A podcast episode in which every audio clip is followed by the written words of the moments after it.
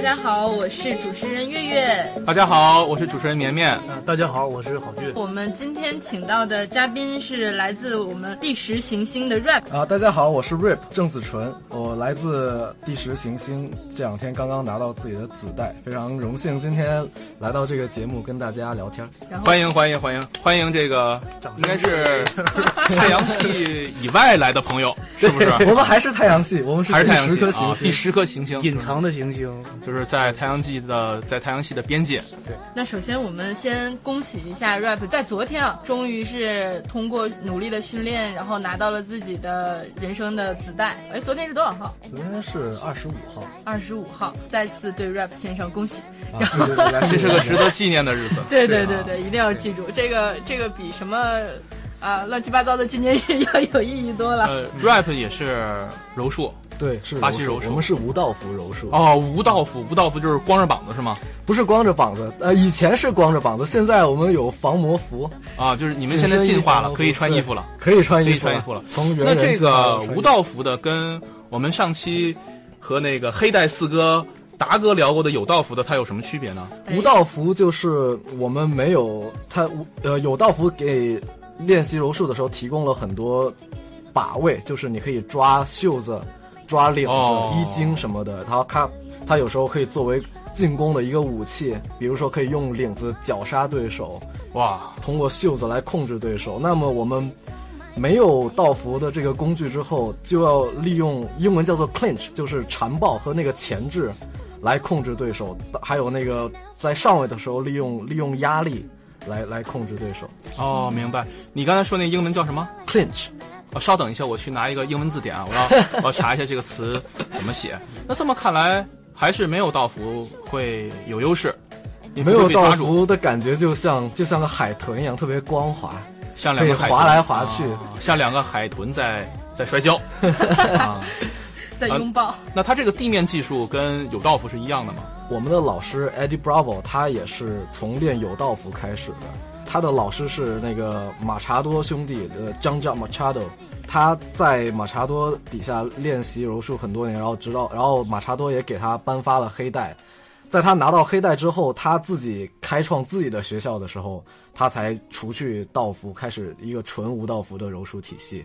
明白？就这个时候才光了膀子。对，这个时候才光了膀子。他选喜欢吴道服的原因，也是因为他开始练柔术，是因为最早是因为 UFC 对他的影响。明白？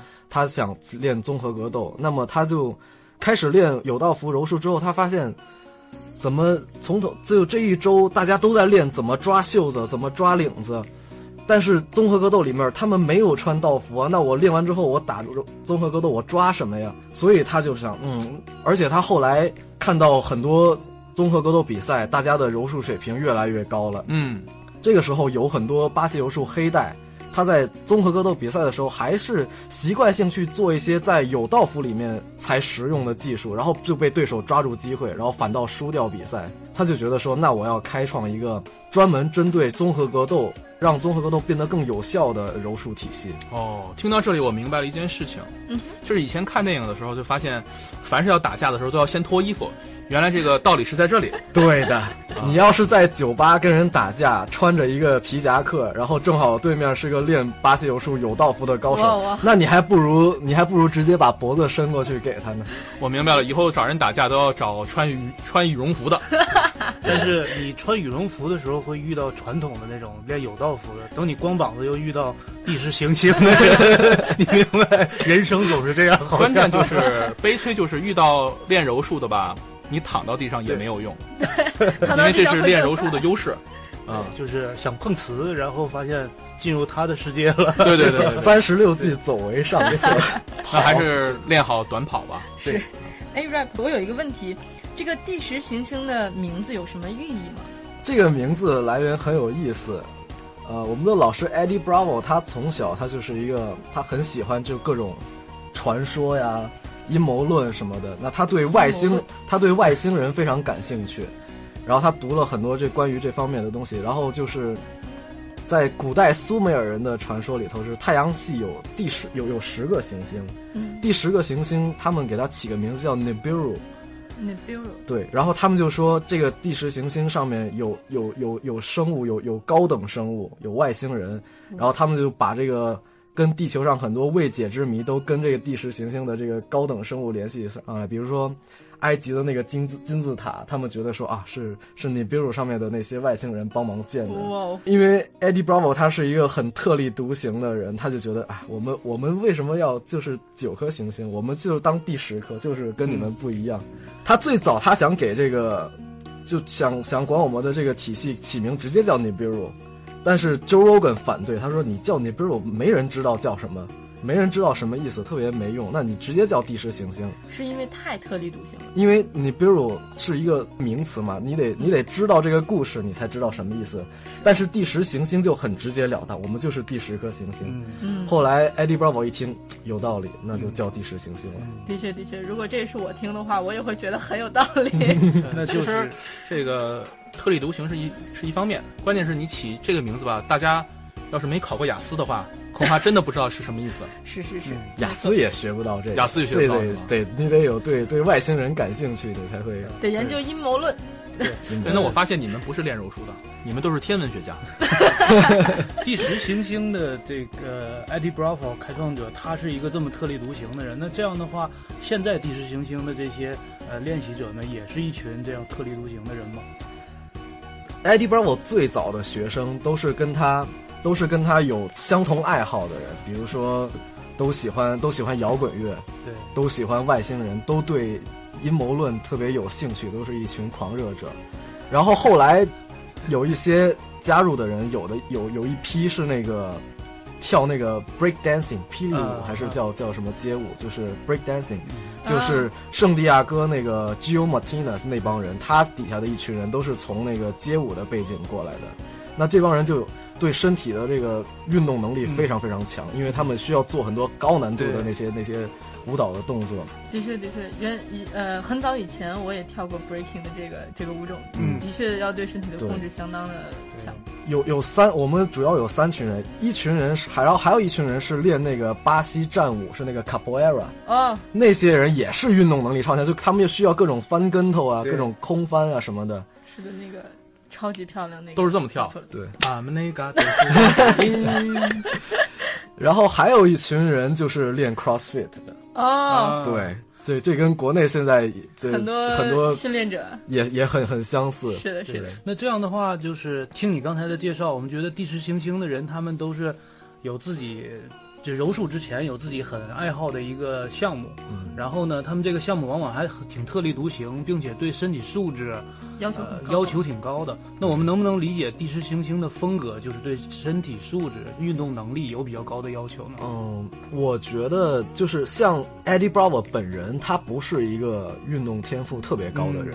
他他不算一个高水平运动，他也是比较大年龄才开始练柔术的，并且之前也不是专业从事运动。然后对他一直的梦想是，其实是在追求音乐方面的成功。他他从很小是一个就开始玩玩那个重金属摇滚、死亡摇滚，然后那个他因为这个原因搬到搬到好莱坞，想想追寻这方面的机会，但是并不是很顺利。他练柔术的原因是因为。他看到很多那个就是那个吉他手啊什么的，然后上了年纪之后，身材开始走样儿。他说：“我我我不想当那个就是胖吉他手，他想找一个，他想找一个就是健身的方式，然后顺便学点功夫。所以他先先学了空手道，空手道学了可能不到一年吧，那个老师搬走了，然后他就想，那我接下来学什么呢？就知道了柔术，但是当时他。”他第一开始去的那个柔术学校，那老师好像是个骗子，哇！就是就是教的东西就是很很跟我们不太一样。然后他就问那个教练说：“哎，你们这个跟那个 UFC 那个那个里头那个柔术为什么不太一样？为什么你们一直站着？”然后他说：“哦，你你说的那个是格雷西柔术，那个那格雷西你想学那个的话，有一个叫马查多的人，他刚刚搬到了那个就是洛杉矶的那个马里布那边。”他是那个格雷西的表兄弟，你可以去他那儿练，所以 Eddie Bravo 就是就开始去那儿。然后第一堂课，他就他被在第一堂课参加实战，被马查多的那帮人就是降服无数遍，他当时就就震惊了，他吓坏了，因为人的本能嘛，如果是你，你遇到那种就是无法承受的这种这种压力和那种嗯。危险，第一反应你是想逃，你是想逃避，你人的本能就是你再也不想把自己放到那种危险的境地。但他想了想说，如果我有一天我能够学这个，然后我对别人能够做这种事，那是一件很酷的事情，是没错。所以他就留下来了。哦，这是他留下来的原因。对。其实也也算是好胜心。其实每个人都有这个好胜心，只是有的人会选择逃，有的人会选择留下。那也就是说，第十行星并不是说要求训练者有多么超强的身体素质、运动能力，只是 Eddie Bravo 他的这种风格和个人魅力吸引了这批特立独行的人来加入，对吧？并不是，就是超强的身体素质和运动能力不是一个前提，是一个加分儿。嗯，比如我，我就没有很强的运动背景，我从小也没有说练过很多很厉害的运动或者怎么样，但是我我也我我对这个体系，我从第一天我就觉得啊，这个对很适合我，一拍即合。然后像像 Eddie Bravo 本人，他也是觉得，就是说柔术它主要还是看技术。如果说这个技术你必须得力量达到一定境界才能用得出来，那这个技术本身也有问题，这不是一个、一个非常有效的技术。Rap，你最早知道这个战队是从什么方面去得知他这个战队的呢？这个这个要要追溯到很早，我要追溯到我上高中的时候，那个时候就是我特别喜欢看武打电影，我特别喜欢甄子丹，哦，那时候还在国内上高中，还在国内上高中。然后我那个时候看过甄子丹几个电影，一个《杀破狼》，一个《导火线》，然后那个两个电影里他多少都用了一些巴西柔术。哦，是是。然后我当当时就很震惊，我哇，这个好酷啊！这个这个叫什么？后来一查，哦，这叫十字固，哦，是是从巴西柔术里面来的。然后巴西柔术通过这个知道了 UFC，开始看综合格斗。然后我在读高二的时候，零八年接触到一部那个美国的那个国家地理的那个频道的一个纪录片，叫《人体武器》，叫《Human Weapon》。它有，他就每一集他是介绍一个一个武术，比如说柔道啊，什么空手道、散打泰拳。其中一集他介绍到综合格斗，综合格斗里面他在讲柔术的时候就请到了我们的老师 Eddie Bravo。哦，对，后来我才知道这个纪录片的那个主持人，其中一个主持人是第十星的一个子代，叫 Jason Chamber。后来我才知道的，但是当时我就觉得，哦，这个人好厉害，而且他他很酷，他都是纹身，发型也特别酷，然后他好像也没有穿那些道服，我觉得他这个风格很帅，我很喜欢。就是很 freestyle 是吧？很 freestyle。然后这个只是知道，但是当时因为在国内读高中，大家也知道就压力很大，而且在那个时候北京也没有很多练柔术的地方，嗯，所以当时只是一个想法。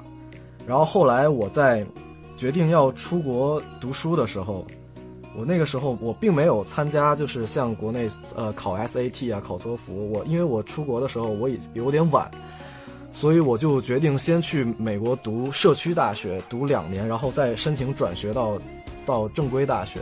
所以社区大学就很容易进去，你只要只要申请，一般都能进。所以我就有很大的选择的余地。是所以我就开始找，那我要去哪儿读？我就开始找那 Eddie Bravo 他到底在哪儿教教这个？然后我说哦，在洛杉矶，所以我才去洛杉矶学习去读书，然后才有机会跟 Eddie Bravo 一起训练。也就是说你在跟 Eddie Bravo 学柔术之前已经是他的粉了，对吧？已经是他的粉了。我在国内的时候，那个时候没有机会练，但是我在在网上会经常看他的柔术视频啊什么的，然后没有没有人跟我一起练，我就拿我的表弟在家里试。哎我真觉得柔术其实就是小的时候表哥打表弟，没错，你服不服？摁在地上，你服不服？对，服了，服了，服了。就跟小孩打架很多场景都经历。对对对，就是摁到地上嘛。因为表兄弟，你不可能拿拳头揍他，那会被爸妈知道，会被打的。所以你就是只能用锁技你只能用锁技。对，现在我们用那个归纳出来的叫顾忌、寝啊技、锁技什么的。那对对对，看来你啊，出国读书，其实在我看来啊，你这是出国追星啊。这是顺便读了个书有有私心在内，我父母是不知道的，所以这期节目我是不敢让他们听的。没关系，没关系，已经过去好多年了，没关系。对，不过学业也快结束了嘛。对对对，学业也快结束了。A rap，我们刚刚聊了这么多，就是也我之前也有所耳闻对 Tenth Planet，呃，我也知道他是一个十分个性、十分特别，并且自成一派的这样一个战队。对的，那它的发展过程，就我们也众所周知，是一个十分传奇的一个经过。我们也非常的感兴趣他的这个戏剧化的发展，你能不能给我们科普一下 Tenth Planet 它这个战队？它的风格和特点，就比如说它的训练模式啊，还有它的上课模式啊，就是整个一系列你觉得很有趣、很特别的战队之间的事情啊、历史啊和发展呀，还有它是它哎，它现在的规模是怎么样的？它现在的规模是在全世界范围有有七十多家分馆，哎，它是多长时间达到了七十多家分馆？这个大概大概我记得他好像是零三年的时候开的自己的第一家馆，哇，零三年到现在是一七年，那也就是说我给你拿个计算器去吧。好好好，十也就是四年的十几时间年的时间。呃，我我给你提一个参考数据啊，嗯就是现在巴西柔术在世界上规模最大、分馆最多的格瑞西巴哈，它是一百五十多家馆，但是他们的时间，因为也有一个呃格雷西家的持续不断的推广是，那也就是说反过来我们说这个第十行星的这个发展速度有多快，大家就能够有一个参考。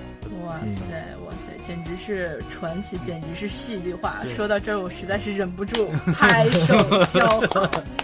说到我们这个体系呢，我觉得当然就是 Eddie Bravo 在马查多那里的训练，他完全继承了马查的柔术体系。因为我们知道张张 Machado，他生下来是有缺陷的，他的左手没有手指，嗯，所以他作为一个有道服的大师，他没有手指是很很难打有道服，所以他开发了一套就是 overhook underhook 的一个体系来来，所以他的他的有道服打法也并不是很依依赖抓把位，控制身体位，对，他是是通过控制身体，而不是通过道服的把位。所以 Eddie 他也是继承了这一套，然后再加上他高中时期的摔跤经历，他结合他这个古典自由跤的这个这个这个基本功，再加上那个马查多的这这套柔术体系融合起来，然后他自己也是非常有创造力的一个人。嗯，所以他他开发了一套只属于他自己的一一一套体系。最早就是他的橡皮防守 （rubber guard），啊，然后还有他的申办防守 （lockdown）。从从这个这两套体系，这是他最早的两套打法。当然，现在开发出了很多新的，包括 truck，哎，truck，呃，记得是呃上次你说过这个是叫电椅吗？呃，truck 是是我直接翻译的话，可能叫叫货车位。我货车位。对，但是他这个是圣地亚哥的那个 Gio Martinez，他是这一套体系的代表，这套体系是由他发扬光大的。然后，当然现在我们我们是一个很很强的一个锁腿学校，我们的技术里面有很多很多的锁腿技术。没错没错，这个深有体会。中国行的那个公开课上，我真是深有体会。我我作为一个左腿白带的人来讲，是能让我一一下就学会很多东西，能掌握很多东西。这个而且语言还不通，就我觉得这是一个很强大的教学模式。嗯，他能把一个就是我们之前理解不深刻的东西，通过比较短的时间，让你就能够加深理解，并且现场就能够用出来一些你原来并不会的东西。对对对，这个确实教学能力很很高很高的一个体对这个我当时学到的时候都非常震惊。我说，哎，我怎么可以？我怎么能做出来？我怎么可以这里？面相比呃相比无道服来说，有道服柔术的练习者，他们在中代位以下的训练过程当中，对锁腿都是练习比较少的，所以对这块儿锁腿技术呢，确实是相对的认识，肯定跟第十行星的训练者来比起来是要低一段的。这个也是由于就是国内现在的巴西柔术都是比较传统的，从巴西直接来的老师教，嗯。他们本身对于锁腿是有一定的抵触。